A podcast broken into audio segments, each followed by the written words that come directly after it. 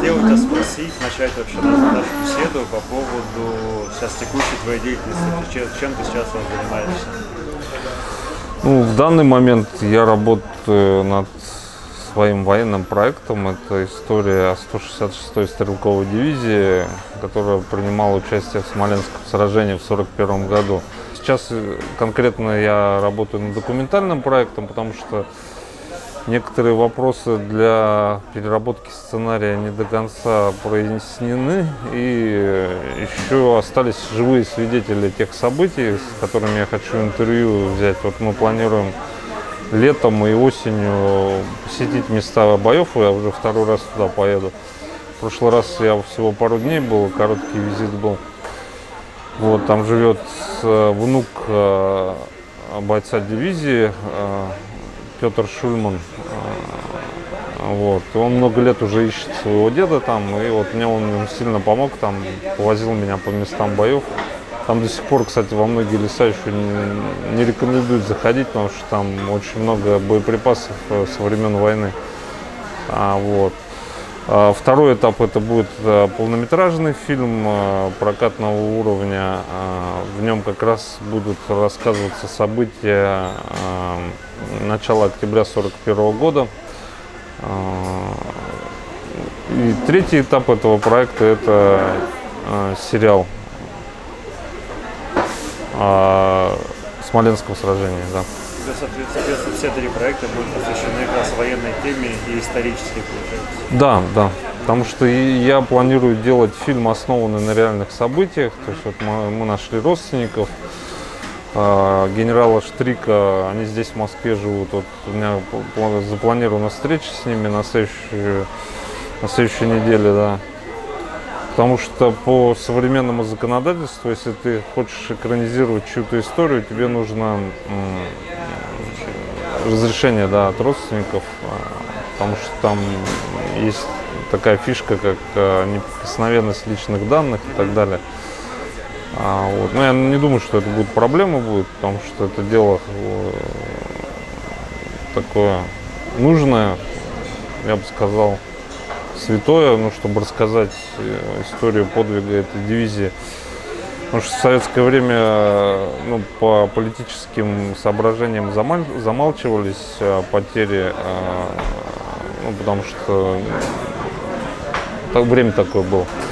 Но сейчас можно спокойно об этом говорить, и по разным данным в ходе Смоленского сражения Красная Армия потеряла от 600 до 800 тысяч э, личного состава. Вот. То есть, э, ну, на самом деле это жуткие вещи там происходили. То есть, э, у Красной Армии на тот момент были большие проблемы с снабжением, ну и плюс немцы из-за превосходства в воздухе и Э, в технике, в тактике они уничтожали вот эти пути подвоза, и поэтому э, дивизиям, подразделениям на, нашим очень несладко приходилось. То есть, вот. Ну и, соответственно, в процессе подготовки к, к этому масштабному проекту я посещаю различные кинофестивали, мастер-классы, участвую в съемках, то есть подбираю себе команду. Вот в Москве буквально два года назад я себе каскадеров нашел, второго режиссера, хорошего оператора-постановщика. Я правильно понял, да. что ты на все, во всех трех проектах выполняешь роль продюсера? Да, да, то есть я сам продюсирую. У меня был опыт режиссерский, небольшой, правда. Мы снимали в 2014 году музыкальный фильм «Рождение Битлз в Сибири». Ну, поскольку бюджет там небольшой был, он получился в таком стиле типа музыкального телеспектакля. То есть мы его снимали, тогда только появились первые камеры, которые 4К снимали. А, а, Blackmagic на, на какие камеры снимали? А? На какие камеры снимали, не помнишь? На Black Magic. Ну, так там типа Урса какой-нибудь, да? Скорее? Не-не, Урса потом пошла. Для этого просто, до этого просто был Black Magic, была такая э, коробочка серебристая а, с, с монитором, да. Вот, но в принципе было интересно, но там было очень много сложностей. Сейчас просто вот новые камеры это просто песня какая-то. Потому Что я помню, что эти флешки там э, огромные вот эти жесткие диски, очень она энергии много потребляет. Там приходилось ее запитывать э, на улице, когда снимали от двигателя автомобиля, потому что ну, иногда от э, генератора, от бензинового. Вот. Ну, вот такой первый опыт был, э, когда я работал с профессиональной техникой, а до этого у меня был больше актерский опыт. Я в 2011 году путешествовал, был в Англии, там, и принимал участие в качестве актера массовых сцен и в эпизоде в съемках, там мастер-классы проходил различные. А съемки в Лондоне это был какой-то сериал или фильм какой-то? Нет, это поводу был блокбастер в 2011 году «Мировая война Z». э, э, В главной роли там Брэд Питт. Я сначала попал туда как актер массовой сцены, совершенно случайно. То есть целую неделю мы ездили по всяким э, студиям, даже были на студии Питера Габриэла, недалеко от городка Бат. Встречались с экс-фронтменом группы Sex Pistols с Джонни Роттоном в пабе. Э, Это были деловые встречи? или- не-не, это был мастер-класс недельный. А, мастер-класс. да, да, то есть. э, И в ходе этого, то есть я снял первый свой ролик. Вот, получается, это как меня пригласили туда на самом деле на съемку, да. То есть я прошел мастер-класс, снял ролик, и мне еще денег за работу заплатили. На самом деле, ну, в Англии обучение очень дорого стоит. Там, к примеру, курс на... Я был на мастер-классе тоже Mad Film School. э, Она на... Эта киношкола находится прямо на киностудии Брудвей. Я, К сожалению, название не вспомню. Можно погуглить Mad Film School. Годовую э, стоимость одного года обучения 30 тысяч фунтов. Это ну, почти где-то 3 миллиона. почти 3 ру- миллиона. Да, а еще плюс надо же на что-то жить. То есть там получается надо где-то миллион, еще миллион на, на Три с жизнь. там, четыре. А то есть вам надо 4 года учиться, то есть получается где-то 10-12 миллионов. Ну, То есть, получается, судя по цифрам, лучше в фильмы это, школы и видеопроизводства не идти. Не, почему? Если у вас, э, ну, у тебя есть деньги, то можно и пойти, потому что там э, в ходе мастер-класса мы э, посещ- посетили ну, все цеха там различные, там операторские, были э, зву- звукозаписывающие студии, там колористы тоже у них там своя отдельная студия. И тут же студенты снимают сериал коммерческий, то есть ну прям на студии, но они на киностудии работают. То есть, в принципе, э, ну, деньги в этом плане, они ну, решают э, какие-то да, определенные вопросы, да. Но на 10-12 миллионов в России можно в принципе, полнометражный фильм снять неплохой. В принципе, что я и сделал. То есть меня один умный человек сказал, зачем тебе ну, отдавать такие деньги за обучение. Тем более я, получается, на данный момент я уже 29 лет фотографией занимаюсь. Там начинал на пленке еще, потом на, на цифровой. На цифровой камере работал много лет. И, ну, для меня в этом плане проще, что я ну, даже мыслю картинками. То есть для меня выстраивание там, композиции, там, работа со светом это не проблема. А, вот. А, и что еще хочу дополнить. Э, Учиться надо обязательно. То есть любую возможность нужно использовать, если у вас есть там свободное время. А, Можно даже бесплатно пойти поучаствовать в каких-то съемках, потому что ну, в регионах, конечно, меньше съемок, но все равно сейчас движение сильно развивается. В региональном кино очень много снимается фильмов. Всегда можно прийти, там попроситься там, ассистентом, там, просто там, штатив подержать. Или...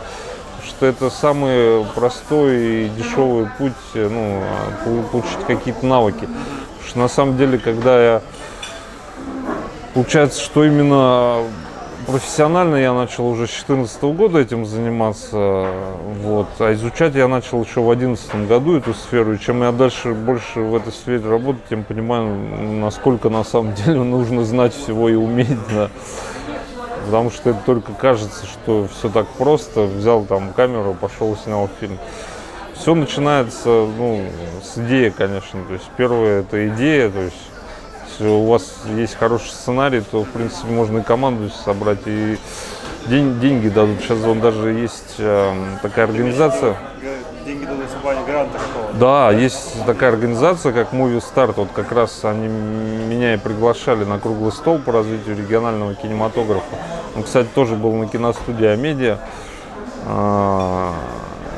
И вот эта организация Movie Start, они выиграли президентский грант, и они сейчас в регионах проводят питчинги сценариев. Если, если у тебя есть хороший сценарий, ты можешь получить 500 тысяч рублей на свой фильм. Плюс э, от компании Canon они те- техническую поддержку, и плюс продюсеры могут заметить. Потому что вот я был в прошлом году в качестве гостя тоже на круглом столе, не столичное кино в Барнауле. Вот, и потом на питчинг, э, питчинг попал как раз, который Movie Start э, организует. Э, Ну, в прошлом году еще не давали эти деньги, вот только в этом году начали давать. Вот, я был уже сейчас на московском кинофестивале, там при мне прям люди побеждали, выигрывали эти деньги. То есть, ну, 500 тысяч, в принципе, по российским меркам, ну, очень приличные деньги. Если при грамотном продюсировании можно ну, хороший проект сделать. А, вот. Плюс там а, бесплатно предоставляют услуги скрипт-доктора. Скрип- Скрипт-доктор, знаешь, кто, такой? Ну, скрипт-доктор – это человек, который э, доводит твой сценарий до ума. То есть, он, э, ну, и, ну в, на- в нашем российском варианте это ре- ну, так называемая рецензия. То есть делают, хотя, может быть, да, ну, немножко разные вещи, да. Ну, это получается типа редактора. Да, типа редакт, ну вот сейчас, поскольку сейчас даже все сценарии, они в России пишутся на американский манер, поэтому у нас вот много заимствований. Хотя еще до недавнего времени тот же стиль монтажа, который сейчас в кинематографе э, используется в мировом, в американском в частности, он назывался русским монтажом. Потому что вся киноиндустрия в Америке, она появилась, когда в России произошла революция, и многие наши, вот, к примеру, Warner Brothers, это братья Воронова, то есть это наши Наши, наши со- соотечественники, да, они уехали туда и организовали э, там индустрию. Вот. И многие технологии, советские в том числе, об этом просто молодежь не знает, американцы используют. Кстати, вот широкоэкранные вот, э, показы вот эти, тоже советская разработка. А, И, к примеру, тот же Акира Курасава, он впервые, он до этого все время снимал э, на черно-белую пленку там в формате 4 к 3. И э, впервые в своей жизни у него, благодаря тому, что он э, ну, сотрудничал с Советским Союзом, он снял Дерсу Зала на широкоформатную пленку, то есть на 70 миллиметров, если я не ошибаюсь. А, вот. э, Это говорит о том, что на самом деле индустрия кино в СССР очень мощная была, и она, к сожалению, была ну, уничтожена вместе с Советским Союзом. Вот, сейчас она потихонечку возрождается, Я да. как раз хотел сейчас к этому подвести по поводу современного российского кино, потому что сейчас там массы на широкий экран не выходят. Ну, по крайней мере, я не, сейчас не припомню каких-то российских это проектов, которые могли прям претендовать, ну, как-то конкурировать с западными продуктами. Ну, это, если так для сравнения сказать, это все равно, что э, танку конкурировать э, с автоматом. То есть э, разные весовые категории. Просто э, что такое? э, есть, ну, кому интересно, есть э, э, видео в Ютубе Гоблина Пуч- Пучкова о Голливуде современном. Какие там огромные ресурсы, там многомиллиардные вложения, вливания, то есть там и государство вкладывает, и э, корпорации, и, ну, к примеру, вот Правильно, извини, перебью. Правильно я понял, что ты говоришь про вливание состояние государства и вообще поддержка именно Да, во, во всем, ну, к примеру, у нас фонд кино дает в год на весь, А, э, вообще на всю киноиндустрию. да, в год, Да, вот да, они разыгрывают, вот, а, бюджет 30 миллионов. Долларов, Да, да, а на минуточку это получается в год. Одни только «Мстители», да, это получается около больше 100 миллионов только за один да, проект. да, да. И э, американская индустрия кино, она просто как пылесос, поскольку у них ресурсы огромные, они вытягивают все таланты. Ну вот яркие примеры, там э, успех дневных дозоров э, в свое время, дневного дозора Бекмамбетова фильм начала 2000-х. А, Получилось, что человека заметили, его сразу подтянули в Голливуд, и он снимал, его следующий проект был э, с участием Анджелины Джоли там, и так далее. То есть там очень высокобюджетный проект. Вот. А сейчас он как бы, ну, у каждого режиссера там период свой там, рас- расцвета, там, кризисы бывают. Вот сейчас он вернулся в Россию опять, сейчас он меньше снимает. а, вот. И тут в этом плане конкурировать очень сложно. Индустрия, ну, есть просто объективные факторы, что даже, допустим, ну, к примеру, вот я был на мастер-классе Ари по осветительному оборудованию э, на съемке фильма одного из эпизодов последних э, Звездные войны. э, Дисней же сейчас занимается этим производством. Они закупили у Арии, по-моему, 2000 светильников э, Sky Panel. То есть один светильник, по-моему, ну, там в районе, ну, врать не буду, но в районе, по-моему, 3 или 4 тысяч долларов стоит.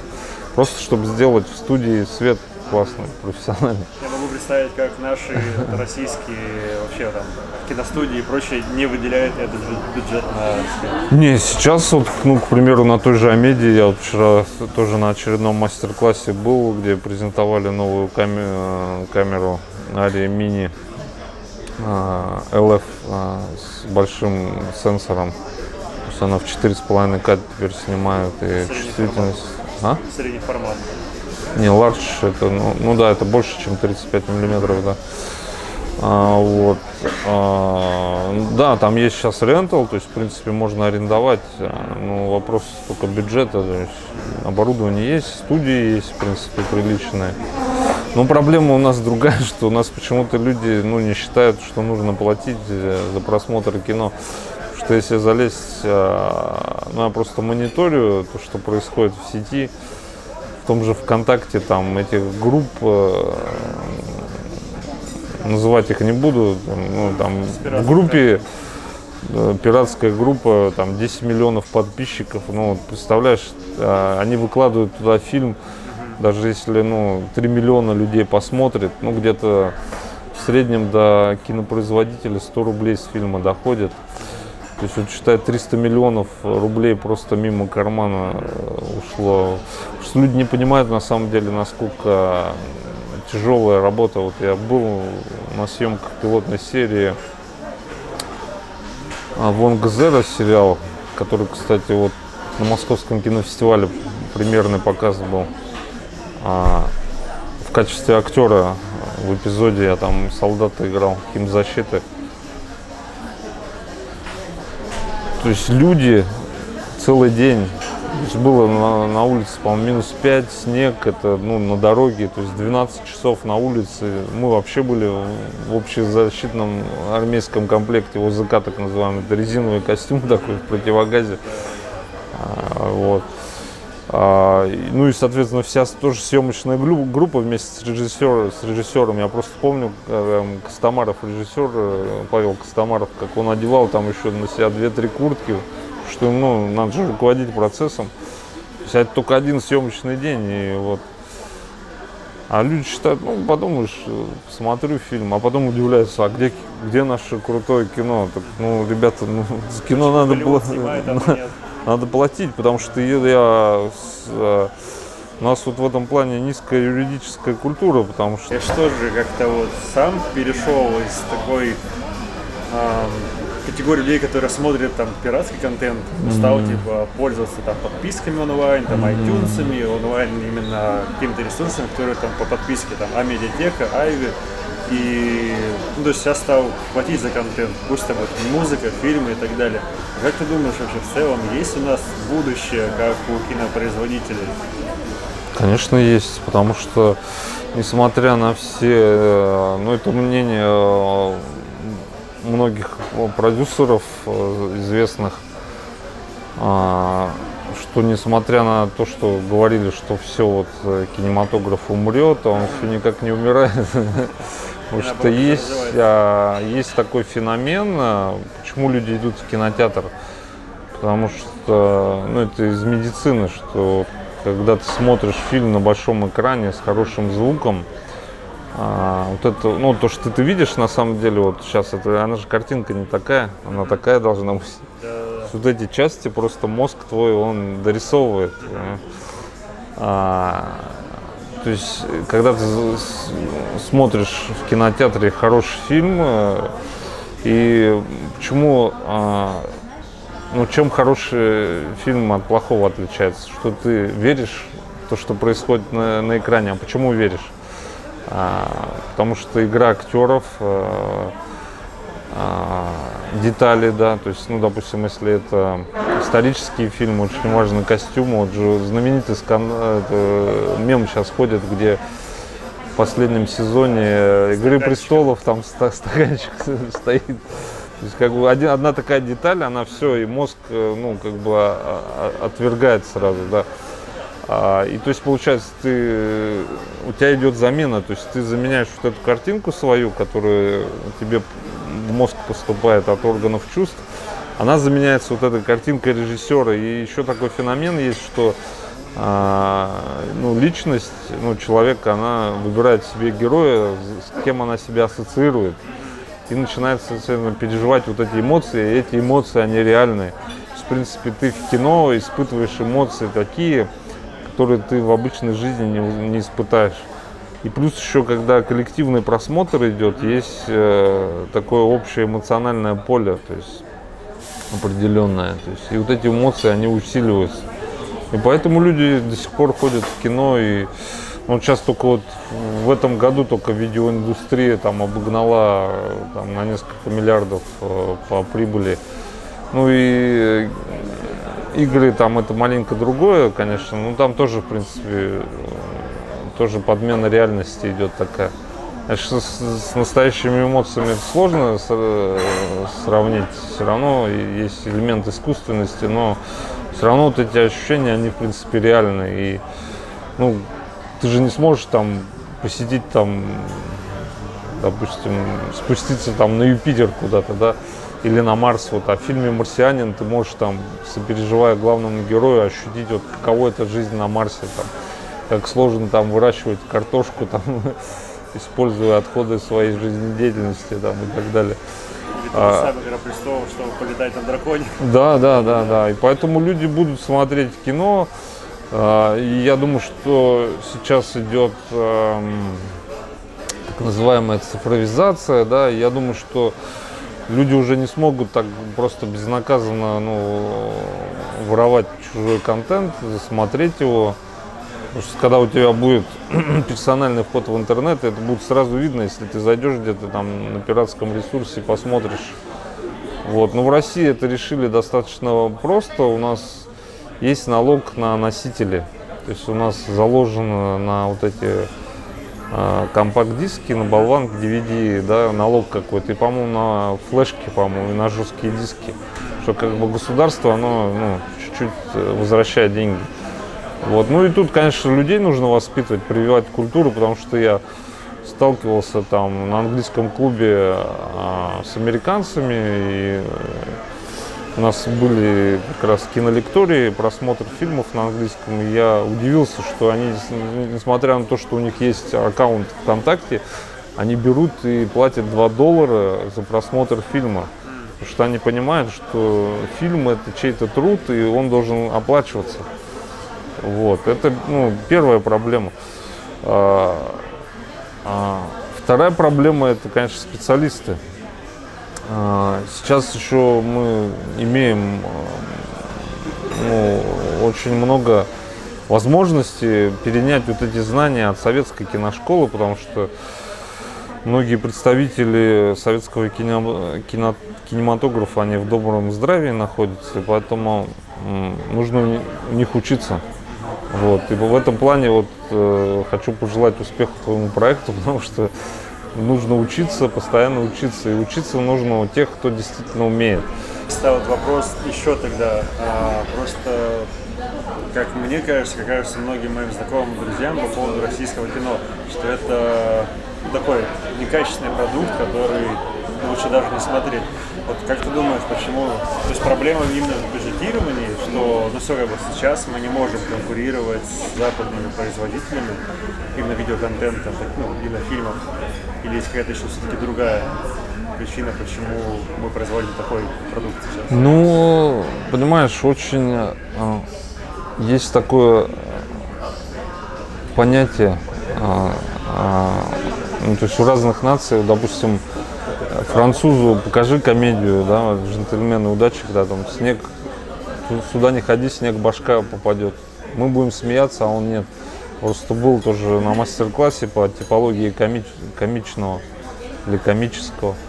То есть разные восприятия, понимаешь. А Голливуд, они на- нашел такой универсальный язык, и поэтому, а, ну и плюс индустрия, которая не была у них в свое время разрушена, она только развивалась, то есть вытягивая в том числе и наши кадры туда. А, вот, и поэтому у русского кинематографа он свой путь, ну, в принципе, мы уже Францию потихонечку догоняем. Франция производит 330, э, по-моему, полнометражных фильмов, а у нас уже 225 в год. Вот. И плюс еще прокат, у нас же прокат тоже был разрушен, то есть очень важно, ну, сейчас есть программа государственная, даже строят залы везде в регионах. Потому что ну, то есть у русского кино свой путь, и поэтому тут сложно соревноваться. А можно ли сейчас сказать, что в каком-то, ну, вообще видеорынок в целом, вообще вся видеоиндустрия находится сейчас в каком-то ну, таком состоянии между за- за- зачаточным и вот на этапе восстановления всего. Да я бы не было? сказал, это она, может быть, в начале нулевых находилась, сейчас она находится в стадии подъема, то есть сейчас уже он даже Netflix наши сериалы покупает, так что развитие есть. Что у каждого фильма у него свой путь, есть просто конкретное направление э, таких масштабных фильмов, там типа Мстители, блокбастеров, там Человека-паука, там Железного человека, то есть это такое ну, так называемое массовое кино с огромными бюджетами и маркетингом. Там, только половина э, бюджета на маркетинг уходит. То есть, возьми, э, набери команду с таким бюджетом у нас в России, дай людям эти деньги, я не думаю, что они хуже снимут. Я хотел чуть-чуть вернуться назад еще именно про, поговорить про конкретно твои задачи как продюсера. Вообще, что, кто вообще такой продюсер, зачем вообще он нужен? Можешь рассказать немного о своих буднях продюсерских? Какие проблемы ты решаешь, какие вообще задачи? Ну, тут одно только слово общение, общение, еще раз общение. То есть нужно постоянно бывать на всяких знаковых мероприятиях, общаться, в том числе на мастер-классах. Вот я вчера нашел себе классного механика, он на скорость, он брал вот э, таймер, ставил и на скорость э, разбирал и собирал этот самый э, вот этот стабилизатор Максимари, то есть он на скорость вот эту беседку все делал. То есть, то есть э, ну, продюсеру очень важно подбор, ну, помимо, ну, есть несколько типов продюсеров, то есть есть генеральный продюсер, который просто дает тебе мешочек денег и говорит, давай, хочу вот, да, хочу такой фильм. И все, и механизм закрутился. Я больше как исполнительный продюсер на своем проекте, я привлекаю финансы. Ну, я как автор идеи, то есть автор сценария, я привлекаю ресурсы какие-то, ну, в том числе человеческие ресурсы. А, Вот. А, И, ну и дальше там есть линейные продюсеры, там креативные продюсеры, там музыкальные продюсеры, ну, очень много их всяких разных. Вот. Есть два типа кинематографа. Продюсерское кино в Голливуде, э, продюсерское кино, и у нас оно сейчас тоже стало преобладать, где последнее слово за продюсерами. Вот. Хотя а, до этого в советское время у нас режиссерское кино было, то есть э, многие вещи решал режиссер, потому что это был ну, вообще в кино есть ну, разделение, то есть есть экономическая часть, это как раз продюсеры. Так, в советское время продюсер директором картины назывался. А, вот, это творческая часть, это режиссеры, там, художники, там, постановщики, там, оп- операторы. И техническая часть, там, это транспорт и так далее. Там, вот. Ну, в принципе, ну, ничего особо не изменилось. Все, все так, вся эта схема работает. Об этом есть куча роликов, в принципе, в сети, где это все подробно объясняется. То есть, а, ну и кре- креативные еще продюсеры, я тоже иногда в, в эту сферу немножечко захожу, ты просто а, ну, либо ищешь какие-то да, идеи, либо помогаешь развивать уже готовую идею. Вот сейчас мой товарищ из Томска, он а, планирует а, снимать спортивную драму. Вот. Я ему помогал, тут э, у меня знакомый юрист, тут, которым я сотрудничаю уже больше двух лет. Вот. Я по- помог ему, ну, проконсультировали мы ему по одному вопросу. А, вот. Ну и сэкономили ему 15 тысяч рублей, потому что сейчас э, юриста профессионального, который занимается кинопроизводством, стоит 15 тысяч рублей. Вот. А, в этом плане, вот, ну, опять же, я просто опираюсь на региональный опыт. Очень важна кооперация, то есть, когда какие-то вещи можно решать, потому что я знаю, что потом, когда мне нужна какая-то помощь будет, э, я знаю, что он мне поможет. В этом плане, э, ну, на самом деле, э, несмотря на то, что индустрия кажется большой, ну, все друг друга знают, на самом деле. Поэтому очень важны отношения, общение, то есть умение строить.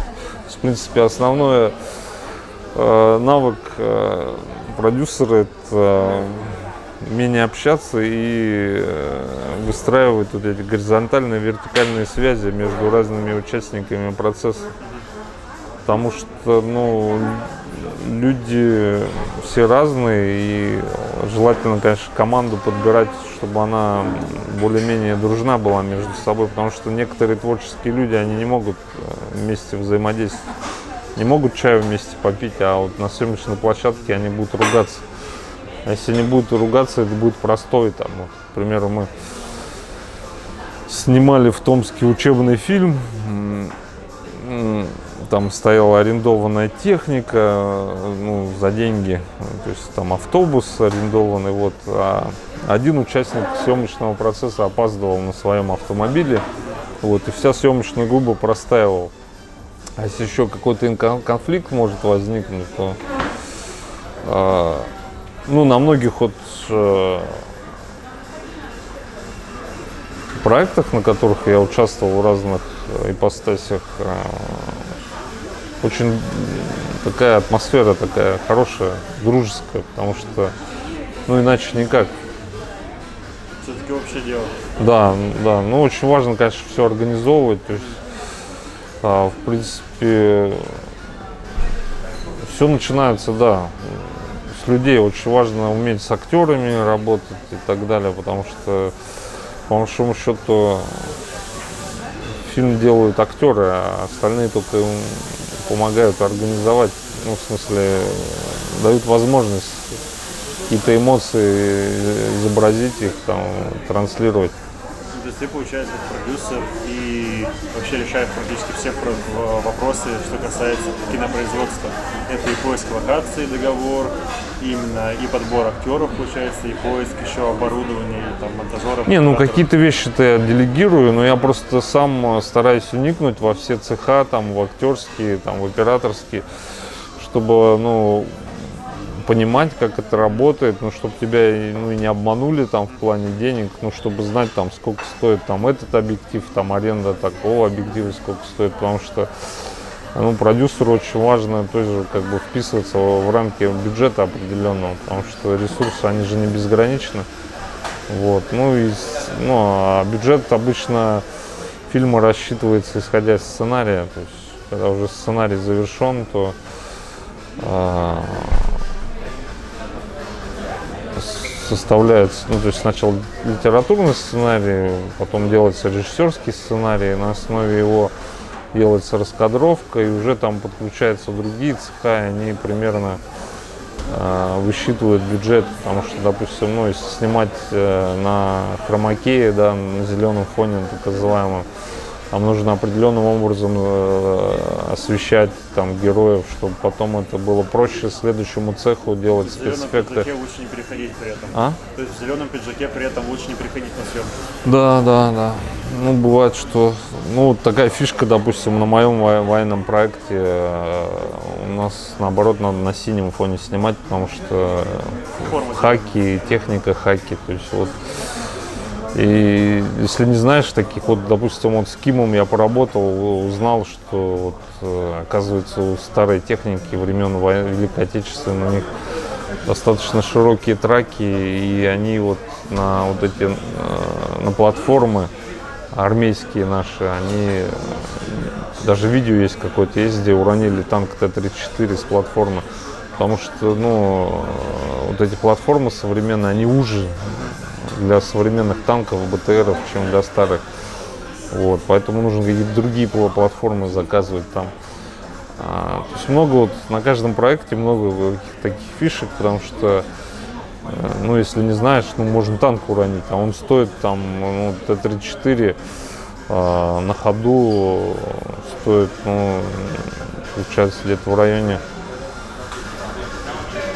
там 50 миллионов рублей, то есть как бы гробишь танк, а его уже потом надо возвращать. а, То есть а это получается тот, кто уронил танк в данном, в данном контексте, это просчет продюсера.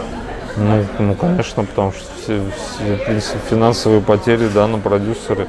Нет, там, конечно, страховки там и так далее. Там, ну, к примеру, Брэд Питт, когда Ярость снимал свой, у них там единственный танк э, Тигр на ходу, который был задействован, они его там какую-то сумасшедшую страховку за него заплатили, чтобы там, не дай бог, там что-то с ним случится, там А, сумму я, к сожалению, не знаю, но слышу, что достаточно серьезные деньги. Вот. Но я в этом плане и, э, ну, стараюсь любую возможность использовать в плане практики, там, обучения, даже если там за это не платят, ну, ты можешь какой-то опыт получить, это очень важно. Потому что потом будет легче на своем проекте. То есть бесплатно снимать это нормально. Нет, к сожалению, а, прокатный фильм бесплатно снять не получится. Не, ну если мы говорим именно ну, не про большой проект, а допустим, ну какой-то небольшой проект или может быть еще кто-то начинающий, какой-то кто занимается. Нет, для начинающего режиссера самое простое это кино друзей, я так называю. Я сам придумал этот термин, то есть или клуб друзей там. Когда ты просто собираешь своих друзей и говоришь, ребята, у меня есть такая идея. Обычно идеи сценария нет, но мы будем снимать. То есть, э, первое дело, конечно, нужно прочитать э, по сценарному делу, по драматургии, несколько основных книг там у нас э, в российском в российской сфере это «Мета», кино между раем и адом, ну и из американских авторов там, в принципе, в сети тоже вся информация есть, там Роберт Маки, там сценарий на миллион там и так далее, чтобы какое-то представление иметь, потому что кино это нереальная жизнь, то есть сценарий, он, ну, это ну, отдельный вид искусства, он отличается там от прозы там и так далее. да. А, к сожалению, у нас проскак... пролетают этот этап, и начинают что-то снимать, потом я просто ну, за последний год, ведя там проект свой образовательный, сибирские киномастерские в Томске, насмотрелся, когда люди там по 2-3 миллиона рублей выкладывают из своего кармана, снимают фильм, а, показывают его, там арендуют кинотеатр, или может даже им бесплатно дают кинотеатр, они его 2-3 раза показывают друзьям там, порадуются друг раз друга и все, то есть, и, ну, больше это никому показывать нельзя. Вот. Ну а, ну, а при грамотной организации на 2-3 миллиона рублей можно, ну, даже полный метр снять, в принципе. Это, ну, такое малобюджетный, да. Вот. Потому что, э, ну, на, на мой взгляд, если ты хочешь снять хороший фильм, за который тебе не стыдно будет потом перед профессионалами, нужно привлекать в команду профессионалов. Э, То есть это людей либо с образованием, там, типа в ГИКа там, и так далее, либо лю- людей с опытом, кто э, участвовал в съемках в различных. Что я, ну, к примеру, вчера на мастер-классе а, там много операторов было действующих, э, которые в Москве работают. Ты попросил просто одного оператора, сделай мне фотографию типа на телефон. И он тут же раз, он раз там фонарь повернул, там ракурс поменял. То есть как бы человек уже мыслит совершенно по-другому. А у нас, ну, кто сним, э, снимает кино в основном? Ну, люди, которые приходят, либо, ну, видеографы. То есть они снимают в основном свадьбы, какие-то события там и так далее. То есть и в этом плане, а, ну, в этом ничего плохого нет, им просто нужно подучиться, потому что в кинопроизводстве, именно в съемке, да, кино там маленечко побольше нужно знать и, и уметь, чем просто так взять камеру и так вот поводить. То есть правильно понял, что там категорию видеографов можно отнести тем, ну, типа, кто не обдумывает особо, просто поливает видео и все. То есть, кто- кто- Не, кто- а кто- они да. все разные. Я, я всех под одну гребенку не хочу гребсти, э, как говорится, всех вот так вот уравнять. А, ну, у них потенциал есть, они уже умеют с техникой работать, им просто нужно подучиться. То есть, ну и желательно поработать где-то на каком-то проекте с, с оператором-постановщиком. Просто у меня был опыт работы с видеографами, с оператором-постановщиком. Я сразу, как бы, разница огромная просто.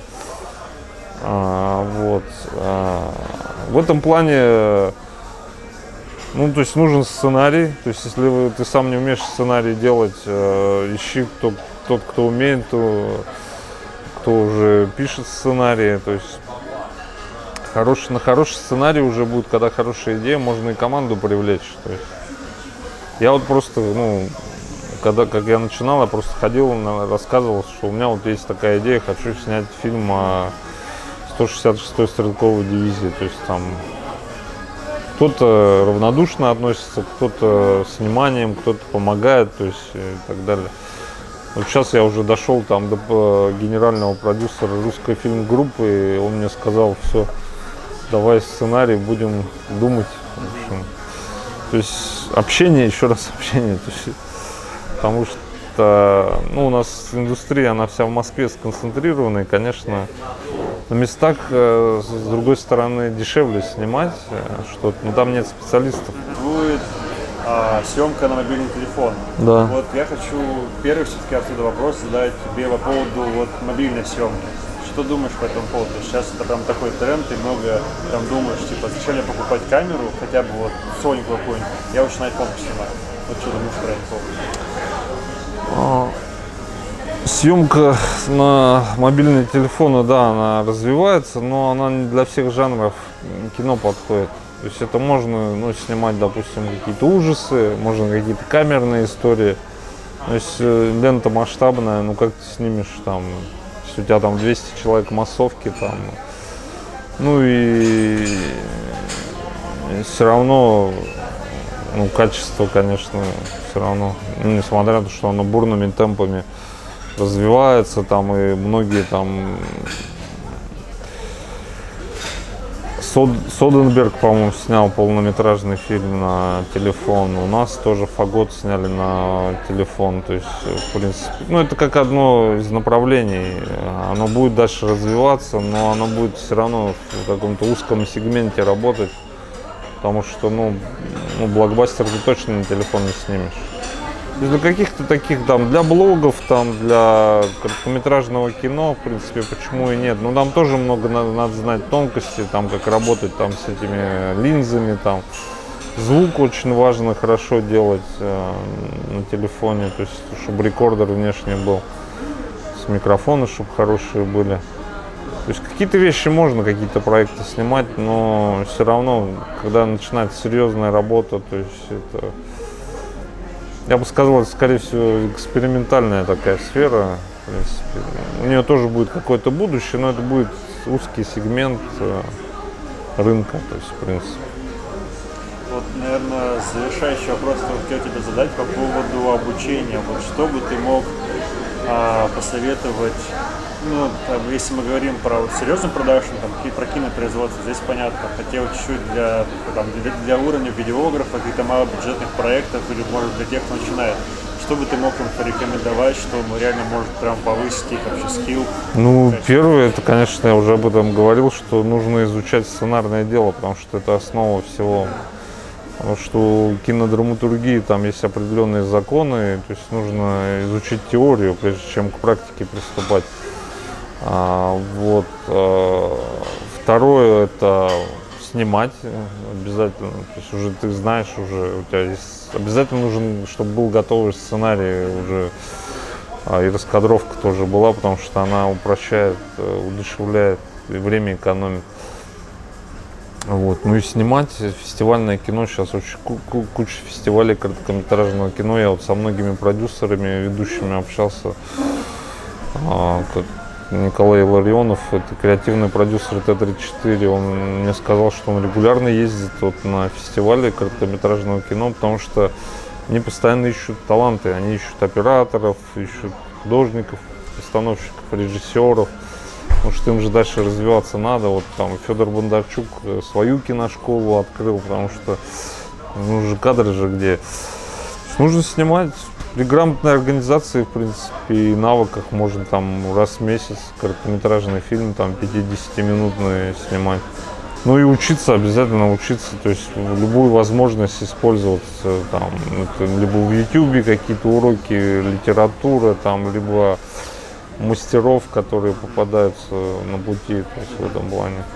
Вот еще вот сейчас завершающий вопрос по поводу, нас все-таки в основном сегодня мы говорим про продюсирование, mm-hmm. про управление. А, вот если, допустим, я занимаюсь видеосъемкой, ну, там, что-то я уже умею, что-то mm-hmm. я понимаю, как мне стать вообще продюсером? Спродюсировать свой проект. То есть, получается, я беру, у меня есть идея, да. ну, вот какой там вот, куда мне вообще, у меня есть идея. Берешь, пишешь сценарий, привлекаешь какие-то ресурсы на это. То есть, в принципе, продюсер, он просто э, как организатор он просто привлекает ресурсы вот, на твою идею все. А ты, ты можешь сам сочетать, то есть сам написать сценарий, сам привлечь ресурсы, там, чем-то я тебе могу помочь там своими ресурсами ну, любой, снять фильм. Любое, получается, любое видеопроизводство начинается с продюсера. Именно как, Нет, как, все начинается с идеи. То есть, ну, именно с человека. Да, да, идея, что вот есть идея, вот да. Потому что она же должна же возникнуть идея, надо же вот снять фильм зачем. То есть есть коммерческое кино, есть э, авторское так называемое. То есть авторское кино снимают для себя, то есть, а коммерческое кино для людей снимают. В этом плане, в чем, опять же, успех э, американского кино, что они именно нашли вот этот универсальный киноязык, который всем понятен. То есть там истории доб- добра и зла, там предательство, любви, там семейные ценности и так далее, они всем нациям понятны. А, вот. А, тут ничего сложного, в принципе. Просто начни снимать свой фильм. Сначала вот напиши сценарий, просто и все. То есть, ну, возьми какую-то идею, которая тебе близка, напиши там сценарий, а уже исходя из сценария ты поймешь, что тебе нужно, там, какие локации, там. Но есть еще понятие, я, кстати, рекомендую всем начинающим э, кинематографистам, есть э, режиссер такой Роберт Родригес, есть его 40 советов, и там есть у него такая фишка, что э, сейчас точно вспомнил, как это, э, номер совета я не помню. А, ну, ну, сценарий нужно делать, исходя из того, что у тебя есть. То есть у тебя там а не писать сценарий, что у тебя там события на Сатурне происходят, и потом ты думаешь, где тебе 100 миллионов взять. Придумай события, вот у тебя есть у друга там гараж, там у другого друга мотоцикл, ну, придумай историю про байкера вообще. Это же, ну, ну, как бы дешево и сердито, то есть тебе проще найти актера, чем 100 миллионов э, долларов на съемки, чтобы построить павильон. Типа ты на Сатурне или на Марсе. Вот. То есть пиши сценарий, исходя из, из того, что у тебя есть. То есть из, вот, в ближнем окружении просто посмотри, что у кого какие ресурсы и все. Ну и рекомендую. Есть видео на YouTube советы Родригеса, где он там за 10 минут все объясняет, все принципы кинематографа. В принципе, в этом плане он, ну, он, кстати, яркий пример, что он, у него и образования, по-моему, специального нет, он вся в, гараже снимает кино. Ну вот даже достиг уровня, что у него там звезды Голливуда там снимаются. Просто он нашел свой какой-то стиль определенный. Вкратце все. Все. Спасибо тебе огромное за Да, пожалуйста. Вообще очень рад. Успеха тебе.